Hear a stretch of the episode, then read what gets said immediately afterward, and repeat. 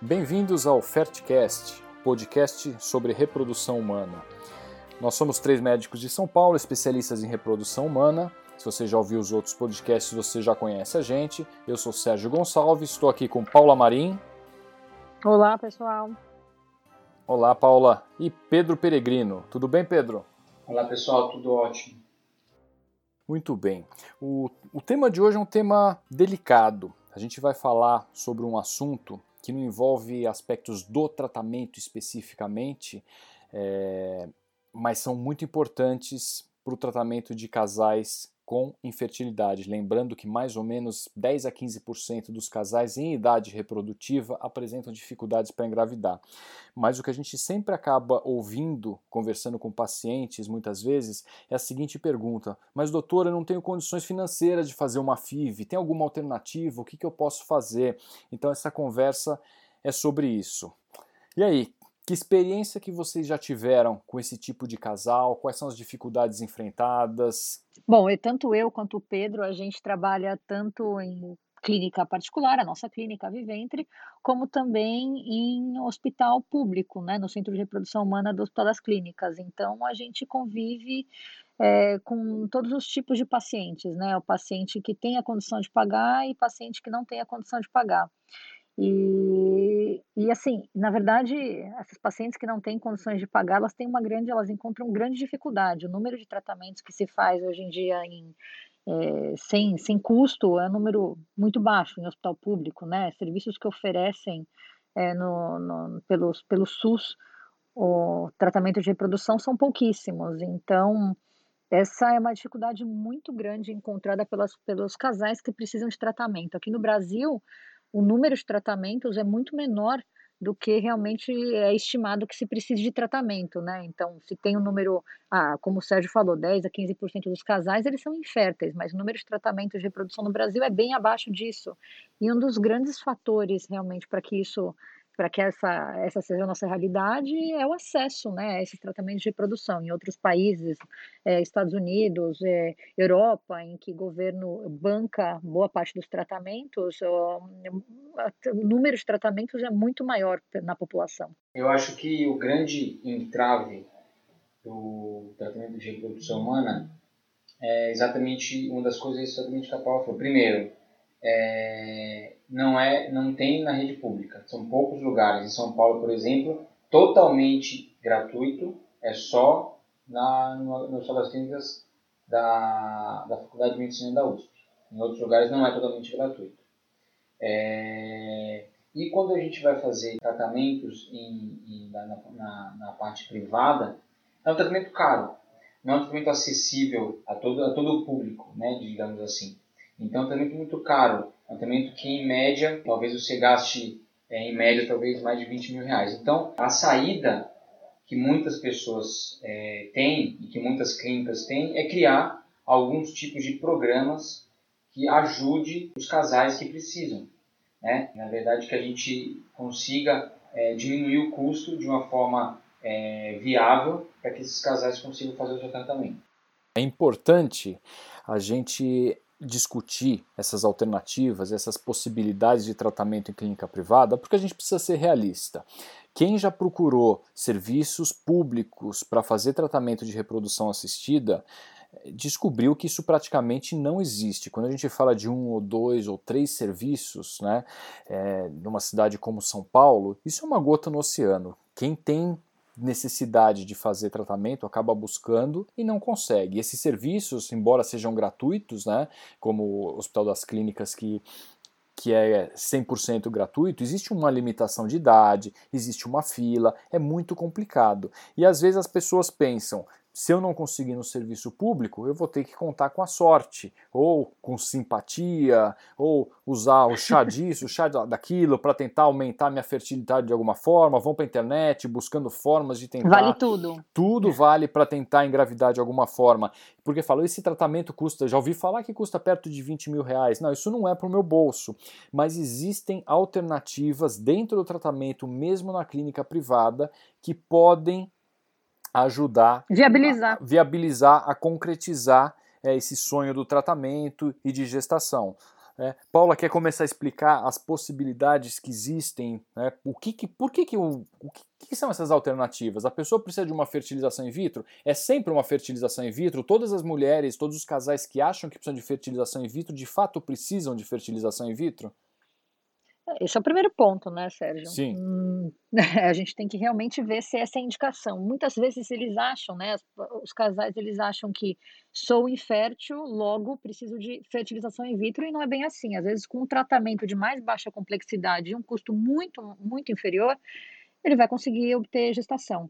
Então, é por isso que tem que realmente ir numa clínica idônea, numa clínica que com, com médicos que consigam avaliar o casal, que consigam é, talvez indicar tratamento de baixa complexidade. Um coito programado, acompanhar a ovulação, é, fazer com que o, casal tenha é, relação sexual naquele, no momento X.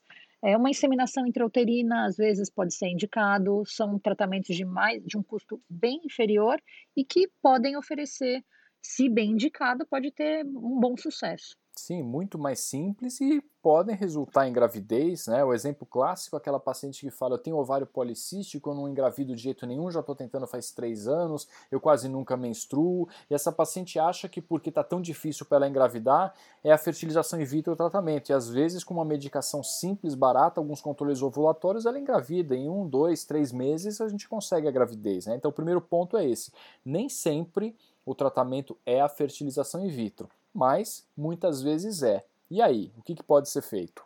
Bom, um dos recursos eu acho que pode ser utilizado é o que nós chamamos de compartilhamento compartilhamento de óvulos. Pedro, quer falar um pouquinho sobre isso? O compartilhamento de óvulos é, funciona é, alguns tipos de pacientes que estão em tratamento, que tem uma reserva ovariana muito alta, né, que a gente chama de hiperrespondedoras, é, elas conseguem, é, com o estímulo ovariano dela, ter óvulos para o caso, caso dela e ela consegue compartilhar. Então ela vai funcionar como uma doadora é, de óvulos anônima.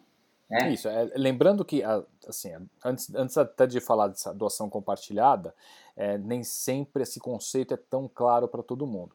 Existem mulheres que precisam fazer tratamento de fertilização in vitro, mas muitas vezes pelo fator idade ou por uma baixíssima reserva ovariana, elas não produzem mais óvulos. Então existe um grupo de mulheres que buscam clínicas para fazer tratamento de fertilização in vitro que precisam fazer tratamento com óvulos doados. E aí a questão é, de onde vêm esses óvulos? Quem que são essas doadoras, correto? Exatamente, Sérgio, exatamente isso. Então, da mesma forma que então a gente tem essas receptoras, que nós chamamos de receptoras, nós temos que encontrar as doadoras para essas receptoras.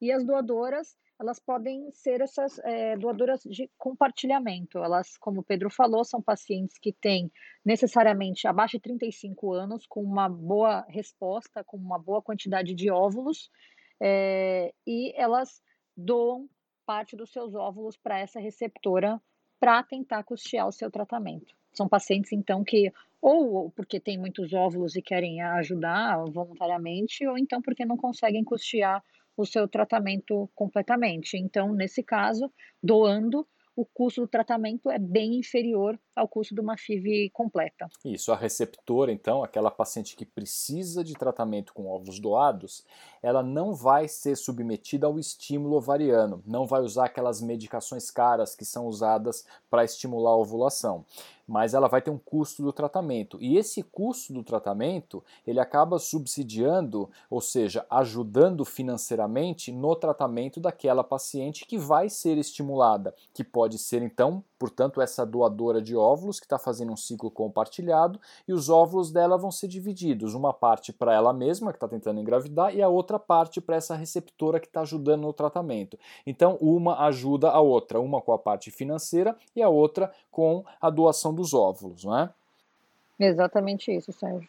E existem casos em que uma mulher ela gostaria de doar os óvulos, ela precisa fazer o tratamento, ela já tem seus 37, 38 anos, tem obstrução tubária, ou o caso é um fator masculino, a qualidade do sêmen do marido é muito ruim. O tratamento é fertilização in vitro. Ela gostaria de doar óvulos, mas ela não pode doar óvulos, porque o Conselho Federal de Medicina autoriza a doação de óvulos até. Isso não só o Conselho Federal de Medicina brasileiro, mas isso é uma, é uma norma praticamente mundial. Né? Ela gostaria de doar óvulos mas ela não pode doar pelo fator idade. Então, ela tem que pagar o custo integral do tratamento ou existe alguma outra alternativa? E aí? O que falar para essa paciente? Ela vai ter que custear o tratamento inteiro. Ela tem que custear o tratamento inteiro. Até algum tempo era isso. O Conselho Federal de Medicina, na última resolução, ele considera que é possível uma, a doação de óvulos vir 100% de uma paciente doadora. Assim como o homem pode fazer uma doação de sêmen num banco de sêmen, uma paciente, uma mulher pode fazer a doação de óvulos 100%. Isso pode acontecer. Ela entra como uma doadora. Qual que é a questão envolvida? Essa paciente, muitas vezes, que tem mais do que 35 anos, ela não pode doar os próprios óvulos, mas ela pode, se ela tiver alguma conhecida, é, alguma parente que gostaria de ajudar no tratamento dela, esta paciente pode entrar como uma doação de óvulos exclusivo. Lembrando que nós estamos falando de doação, não existe compensação financeira por essa doação, e ela entra como uma doadora de óvulos para pacientes que vão precisar fazer tratamento com óvulos doados e aquela paciente de mais de 35 anos que precisa fazer o tratamento, ela tem um abatimento no valor. Por quê? Porque ela trouxe uma doadora de óvulos. Então é importante que fique claro que existe também essa forma de tratamento, isso é absolutamente autorizado pela resolução do Conselho Federal de Medicina. Às vezes as pessoas acham que isso, ah, não, eu vou levar uma doadora que vai doar, é para pagar o tratamento, isso é um tratamento que não pode ser feito. Isso está autorizado, está no texto do Conselho Federal de Medicina que doação de gametas, e gametas entende-se por óvulos e espermatozoides, portanto, doação de gametas é permitida. Então, uma paciente ela pode doar todos os seus óvulos sem que ela esteja fazendo tratamento para engravidar. De forma voluntária, sem receber, sem fins lucrativos. Isso sem é importantíssimo de ser, exatamente, de ser ressaltado. E de uma forma geral, eu acho que não existe muito mais é, é, alternativas para tentar custear é, esse, tipo de, esse tipo de tratamento. Geralmente, realmente é um tratamento caro.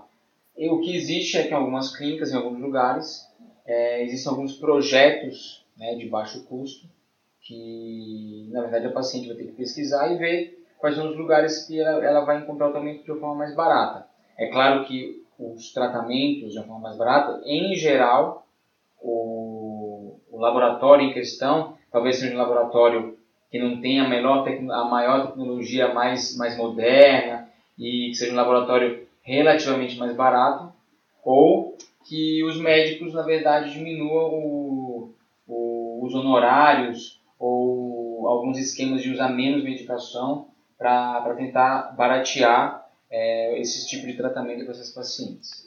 Isso. Bom, esses daí são programas, né? Programas de, de, de tratamentos mais acessíveis que envolvem parcerias, né? Parceria de laboratório, de indústria farmacêutica, é, dos médicos mesmo, da clínica. Então, uma série de parcerias aí para que se consiga abaixar esse, esse valor, né? Para que se consiga é, aumentar ali o número de tratamento, aumentar o volume e com isso você conseguir abaixar o custo mas basicamente é uma série de parcerias aí para se conseguir abaixar. Então, são vários programas, diversas clínicas disponibilizam esses programas, é, tem que tentar encontrar aquele programa que realmente mais se encaixa, né, que, que na qual o paciente vai se encaixar, e tem que sempre, tem que tomar bastante cuidado, lógico, em, é, em qual clínica, onde você está indo, né, tem que sempre ir atrás de bons profissionais, lembrar sempre disso. É, sem dúvida. É, é, é, essa era, era, a minha pergunta seguinte, né? Aquela paciente que eventualmente está ouvindo, está ouvindo falar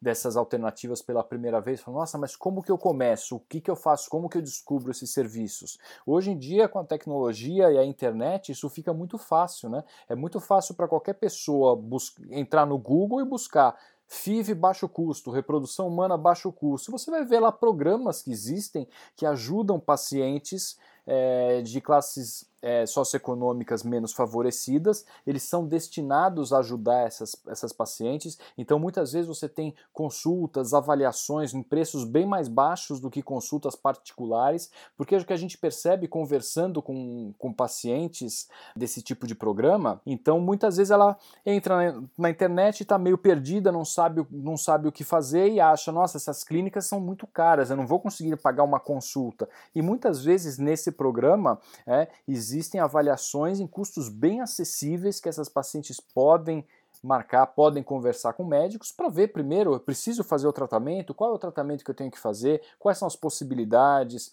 é, particularidades do tratamento, custos envolvidos, posso ser uma doadora, não posso, quanto que esse tratamento pode sair para mim, formas de pagamento, esse tratamento tem que ser pago de uma vez, ele pode ser parcelado, muitas vezes esses tratamentos podem ser parcelados e muito mais vezes do que as pessoas imaginam.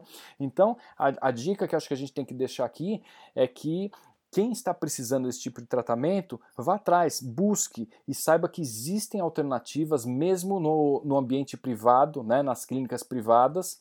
É, não dependa só dos serviços públicos, porque a gente sabe a realidade brasileira vai demorar, se é que algum dia vamos chegar num ponto que vamos ter serviço público de qualidade que vai oferecer uma quantidade de ciclos de tratamento que absorvam toda essa demanda. Né? A gente tem que é, enfrentar a realidade brasileira. É, uma coisa também que eu acho importante, você falou que ah, é muito fácil, entra na internet e dá uma procuradinha. Passe em consulta, veja como é que é o atendimento, vá atrás das qualificações dos médicos que vão te atender. Qual o grau de acessibilidade dos médicos, né? Você recebe uma receita é, de uma medicação, você está com dúvida, você tem o telefone, o celular do médico para você ligar, entendeu? Ah, hoje não posso ligar, só posso ligar durante o horário comercial, dia de semana, e você ficou com a dúvida. Então, uma série de coisas que você ser avaliado, além da questão né, que a Paula já falou, formação do médico, a questão de, de empatia, se ele te explica, o grau de atenção que ele dá, tudo isso envolve né, no tratamento. E assim, existem vários programas, né, não existe de uma ou de duas clínicas, existem vários programas de acessibilidade, então vale a pena de fato procurar. Não é porque é para ser barato que é para ser ruim, né? É exatamente. isso. é isso, isso não é, é para ser a né? qualidade, é, qualidade ruim. Não, não, não é sinônimo, exato. É, se, Exatamente. Se o médico gente. se predispõe a fazer um tratamento de baixo custo, ele vai ganhar menos no tratamento, ele vai ganhar menos. Mas se ele está é, se propondo a fazer esse tratamento tem que fazer direito. E a paciente que está pagando menos, ela merece o mesmo grau de atenção, de atendimento, de cuidado que aquela paciente que paga um valor, sei lá, cinco vezes maior do que a, que a paciente de baixo custo está pagando. Né? Isso é fundamental. Exatamente, fundamental. A gente não pode esquecer que o sonho dessas pacientes é o mesmo. Né? A gente não pode entregar uma qualidade é, menor só porque está fazendo um tratamento de baixo custo. Né? A atenção, essas é, é, eu sempre falo, a gente atende as pacientes, a Paulinha falou que a gente é, trabalha no Hospital das Clínicas, então a mesma atenção que a gente dá lá, a dá na clínica privada, é igual, as pacientes são iguais. Se a gente está fazendo um, um, as clínicas fazem um, um, um plano de baixo custo, é para que ajudar essas pacientes tem que entregar a mesma qualidade, a mesma chance de engravidar é, que a gente entrega para todos. É, acho que isso é, é o respeito que a gente tem que dar para os pacientes e com o sonho dessas famílias. Isso mesmo. Muito bem. Acho, acho que acho é uma, que tá, tá uma boa colocado, forma de né? fechar, né? Sim, acho que está bem colocado. Acho que é, é, essa discussão é, é, uma discussão importante. Né? Para a gente pode parecer uma coisa simples, porque faz parte do nosso dia a dia, mas eu acho que esse tipo de informação é importante para quem é, muitas vezes nunca ouviu falar desse tipo de tratamento. Né? Então, por isso que a gente optou por fazer também, colocar esse tema aqui na nossa lista de temas de podcasts que ainda vem pela frente. É, espero que quem esteja acompanhando esteja gostando. E é isso aí, hoje vamos ficando por aqui. Ok, qualquer dúvida que vocês tenham também, vocês podem entrar em contato com a gente, pode mandar mensagem, e-mail e a gente vai responder. Se vocês tiverem dúvidas quanto aos tratamentos, também podemos auxiliar. Lembrando que o nosso e-mail é médicos@viventre.com.br. Abraço, até a próxima. Espero que vocês tenham aproveitado. Um abraço. Até.